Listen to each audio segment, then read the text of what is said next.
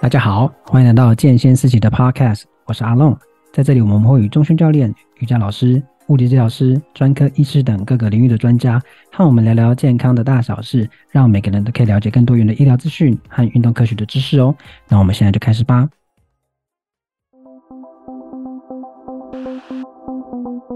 Hello，大家，我们今天邀请的是好久不见的语音老师。Hello，语音老师。嗨，大家好。哦，今天听起来比较害羞哦，是不是太久没有来了？不知道怎么回答。我回来了。好的，那既然云云老师来吼，那我们一定就是聊跟瑜伽相关的事情啊。那瑜伽呢，这个运动其实。云云老师有提过，其实就是一个全身性的运动嘛，而且老少咸宜，不是说你要什么筋很软你才能参加。其实所有呃想要来呃运做瑜伽运动有兴趣的人都可以来试试看，来做这个运动。那既然是全身性的运动，它当然就跑包括了髋部的运动。那其中就是所谓大家常提到的，特别是练瑜伽的人都会提到开髋这样的呃动作啦。哦，在曾经我在旁听。语音老师以前的课叫做啊瑜伽加上动作检测，从动作检测出发，找到最适合自己的瑜伽练习嘛。那这里面其实那个语音老师也有提到说，开关、开关、开关，打开又关掉，开关，好，开髋动作检测对于开髋的帮助啦。好，那髋部的运动其实不止对瑜伽来说是呃很常见，又是很重要的。那对比如说我在重训啊。或是在跑步，髋部的运动其实这相对来说是，就是你不可或缺啦。那你髋部的保养也是很重要的。嗯、所以呢，瑜伽，然后这边当然会有一点刻板印象，就是说瑜伽听起来不是很激烈的运动。那髋部的运动，像是开髋的运动，是不是就不容易受伤呢？今天就要请语音老师来好好跟我们聊一下这一块了。就是说，诶，我们从开髋这个角度来看，诶，是不是做哪些动作特别容易受伤，还是说你少了哪些观念，所以你容易受伤呢？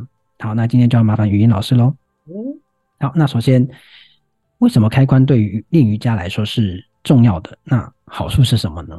我想先厘清一下开髋这个定义，就是我们一般练瑜伽的人哈，应该都会常常说，呃，我们要开髋，开髋。可是你的开髋指的是是不是只有单个方向？比如说一直呃左右劈腿、横劈呀，然后。呃，什么把脚挂在脖子上啊，嗯，双盘腿啊，这些需要髋外旋外展这个很大的动作的，我们常常会认为开髋就是这个。但事实上，我觉得髋它本身是一个活动度很大的关节，它事实上是有六个方向的动作的，包括我们的往外旋、往外展。然后，当然，它就有另外一个方向，就是往内旋、往内收，然后也有往前的叫做屈曲，往后的叫做伸直。所以你想想看，髋有这么多的动作，它并不只是一个往外打开的叫开髋。OK。那开髋为什么很重要呢？我觉得，因为髋关节它是一个活动度这么大的关节，那它占人体的活动是很重要的一个环节。如果我们身体要活动，然后你呃占了这么大比例的活动角度的一个关节受呃受限了，就是它卡住了，你没有办法很好的把它运用的话，你势必就会呃需要去动到。其他部分更多，比如说我们腰椎啊，比如说我们的膝盖啊，哈，所以我们常常会听到有些人练瑜伽练着练着，他就说他膝盖痛，然后说他的腰会痛，这应该是常听到的，对不对？好，所以这是其实它的原因不是说他的腰或是膝盖的问题，而是他的髋，所以髋没有办法做很好的活动，其他的关节就必须要做一些。补偿的代偿的一些动作，嗯，所以它才会造成其他地方的受伤不舒服。是，所以我觉得不是不只是瑜伽啦，就是任何的运动，它髋的活动度，我不会讲说开髋这个字，我说髋的活动度应该都是非常。所以是宽的活动度，而不是就开髋这件事情。而且开髋大家会往外打开，对，所以大家会想开髋就会想说啊，劈腿啊，要打开啊，要伸展到极致啊，这叫开髋。那其实开髋就是有宽的活动度很多，不是只有往外而已。对对。OK，那既然大家都喜欢练髋，在瑜伽来来讲，它的好处是什么？嗯，就是像我说的，第一个就是它会，嗯、它是一个活动角度很大的关节，所以当你这个地方是很顺畅的，可以做各个方向的动作的时候，你的其他的关节就会有好的，呃，就是那个整个身体是会有一个好的排列的，然后你也不会造成相邻关节的一些压力，所以开髋对瑜伽的练习来说是很重要的。那我再一次强调，就是。开髋不只是往外跟往外旋或外展这些动作，嗯，像我们瑜伽也有很多。我我们前面阿龙也讲到说，瑜伽其实是一个很全面性、很全方位的一些练习。嗯，所以你不只是有开髋的练习，你还有扭转的练习，你还有前弯后弯的练习，嗯，这些方向都是要练习到的。既然髋的活动这么多，那在瑜伽来讲，就云老师你自己的教学经验来说，哪一些是你比较常见的体位法，嗯，其实我认为每一个体位法都会用到宽的角度，嗯，就是包括像我们前面有讲到的，你要做前弯，你要做后弯，你要做扭转，嗯、你要做呃这个侧弯，这些动作每一个动作都会有宽的参与，嗯，所以我没有办法告诉你说有哪些常见体位法是有宽的，因为每一个都有。那我们比较常听到的，嗯、呃，印象中开髋的动作，比如说，如果是侧向的动作，比如说三角式啊，比如说这个呃英雄二啊，这侧脚伸展式，这是比较向外、向外旋、向外展的动作。嗯、那我们想想看，髋还有其他方向的动作嘛？如果是扭转的话，就像。往内旋、往内收的方向走的话，我们就会有反转三角式啊、侧脚扭转式啊，这些动作就是一个跟往外的打开方相反的方向的练习，嗯、这些都是很常见的跟髋有呃关系的体位法。那在老在芸芸老师的经验里面，既然这么多体位法是其实髋关节是会参与到的吗？想必其实他受伤的几率也会偏高喽。嗯。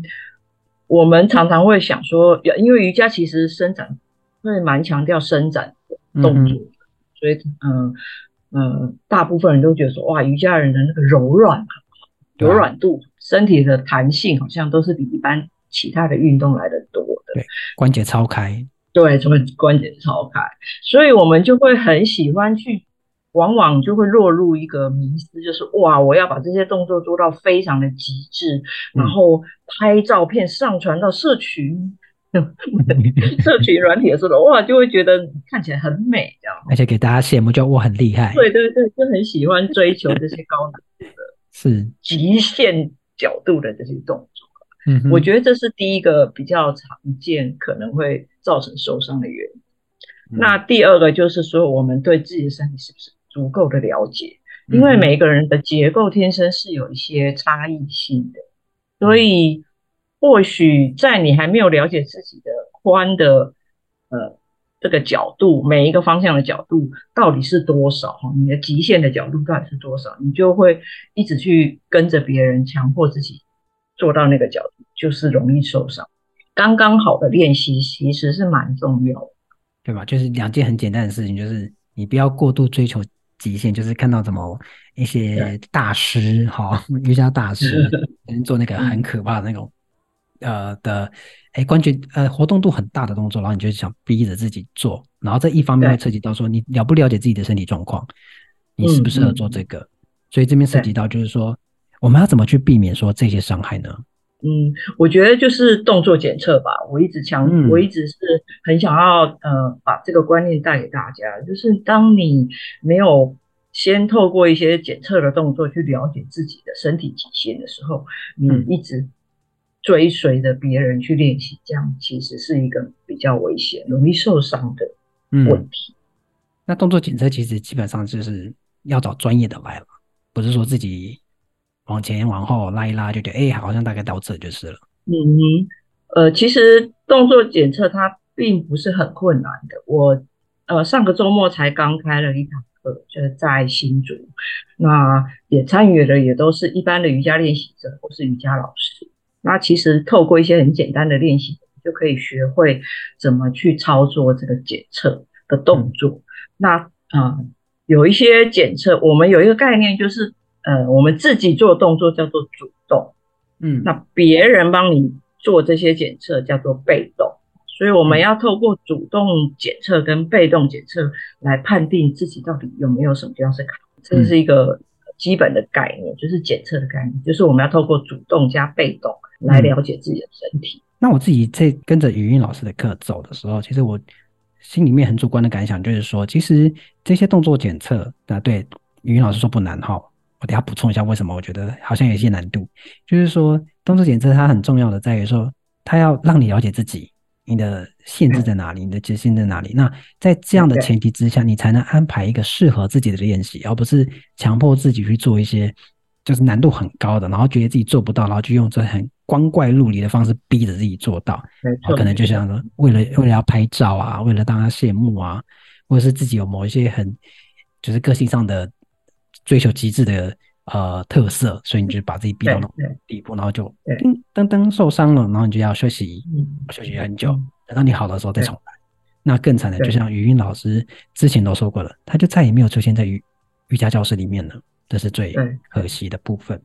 那我刚刚要补充说，为什么觉得不难？因为这里面有数学题，有印象哈，有印象，就是他有一些。角度啊，你要稍微了解说，诶，这个角度要多少啊？特别是那种关节很多的，要扭转那种哦，那边这这边要多少？从上到下有哪一些？颈部的、胸廓的、腰的、髋的，每个区域都有角。是，那时候大家听完的时候都会一阵安静。嗯，不会不会，我我会呃把它列得很清楚，让大家有小抄可以看，所以不用硬背了。是，它其实是一个很有趣的练习。对，没有错。我觉得这个时候大家也会打开一个观念，就是说，哦，其实我做一个这样的动作会涉及这么多部位哦。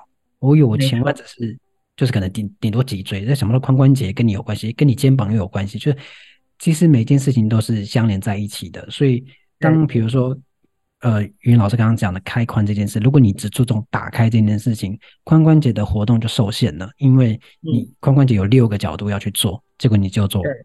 打开这件事情，那其实就是其他反而没有练到，会甚至会影响多啊，其他你相关，比如说旋转啊等等之类的动作，反正就没有那么好。对，所以今天这一集的关键字叫做平衡。没错，嗯，对，像人体很注重平衡啊，如果包括你的前跟后的平衡，左右的平衡，所以瑜伽的动作。它也其实是一个很平衡的练习，我们有各个方向的练习。嗯、那你如果每一次假设说你向右扭转都很很好，然后向左扭转都很紧，那你很开心的一直练向右边，嗯、你的左边就会越来越受限啊，最后你就会很容易因为失衡而造成受伤。所以这也是不平衡，也是受伤蛮常见的。嗯，会受伤其实两件事情，第一个就是呃。过度追求极致，嗯、第二个就是其实也是相关联，就是不平衡嘛。因为你过度追求某一个，对对对，其实语音老师在之前的 podcast 也有说过，就是有些人会在做练习的时候会倾向做那个自己很拿手的。当然，人性如此。是我的话，我也会，就是比如说我，可是有一些事情就会变得比较麻烦，比如说刚刚讲的向左转跟向右转，如果我觉得转右边我比较顺，我就会常做右边，左边就是。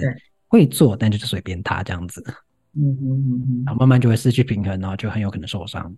所以这一样也是要透过动作检测来发现的。是，对，第三个关键字动作检测，嗯，没错没错，嗯，对，我觉得自我了解真的哦，又是这件事情，自我觉察，没错，嗯，哎，怎么年轻年轻永远都是这些观念，对吧？讲再多都是这些观念，对啊，对，嗯、对，所以就是它本来就是一个很注重觉察的练习，对啊。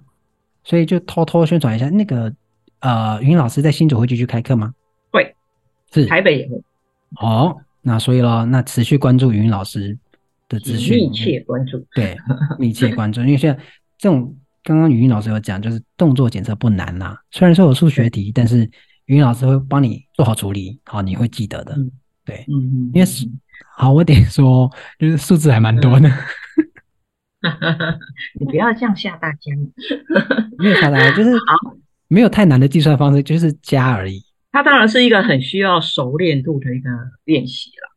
就是动作检测这个部分，可是你不用一下子把它全部都记起来啊。你今天学到了一点点，然后下一堂课你用用看，然后下一次再用一点点，慢慢的你就会累积起来。像我这次在新竹上完课之后啊，嗯，隔天马上就有同学回应说他在上课前，因为我们之前大家可能都应该知道鸽式这个动作，就是髋，嗯、我们先讲髋嘛，对不对？哈，髋它其实看鸽式，它就是一个。呃，有六个方向的这个宽的角度的练习，包括他的前腿跟后腿做的是不一样的事情。嗯嗯。那我在我们都会很强调一直往外打开，对不对？嗯、所以我们都会把那个重点放在前面那只腿，但其实大家都忽略了后腿的这个内旋内收是很重要的。所以这次我在上课中提到这一点之后，有同学就是隔天立刻去处理了自己的比较。没有平常没有发现的内收内旋的这个角度，哦，然后他就发现他的歌式做的很顺，马上就进步。嗯、所以他其实没有那么难，就是你只要运用一点点，了解自己的检查的结果，然后去把它运用在你自己的练习上，嗯、效果是非常明显的。对对对啊，这个学员就是一个很好例子嘛，就是说他发现了自己的不足，然后可以针对他不足的部分做一些调试。没错，没错。对，所以那个最重要的一点就是你要先自自我觉察，你要了解，所以你需要的方式是动作检测。语音老师都帮你想好了，这样他就会避免他的髋受伤，他就是不会一直去硬拉前腿，我们去忽略到其实受限是他的后腿。好，那今天谢谢语音老师又来跟我们录 podcast，每次都是到很多关键字跟很多要提醒大家的，不过常常会还是会回到一件事情啊，就是自我觉察，你要自我了解。自己的状况，那可以帮助你做这件事，就动作检测啊。如果你想知道怎么是动作检测，要怎么运用到瑜伽呢？你去上语音老师的课，那持续关注相关讯息，你就会知道什么时候会有开课。那要开课的时候就把握时间喽。语音老师可是很忙的，很希望多多推广动作检测的概念。是的，对，这个很重要。好，那今天谢谢语音老师。谢谢大家。OK，如果你喜欢这个频道，记得追踪我们。如果你有任何问题或想多了解的主题的话，都可以到我们的脸书或 IG 私讯，让我们知道。相关的链接我都放在资讯栏里喽。那我们就下次见喽，拜拜。拜。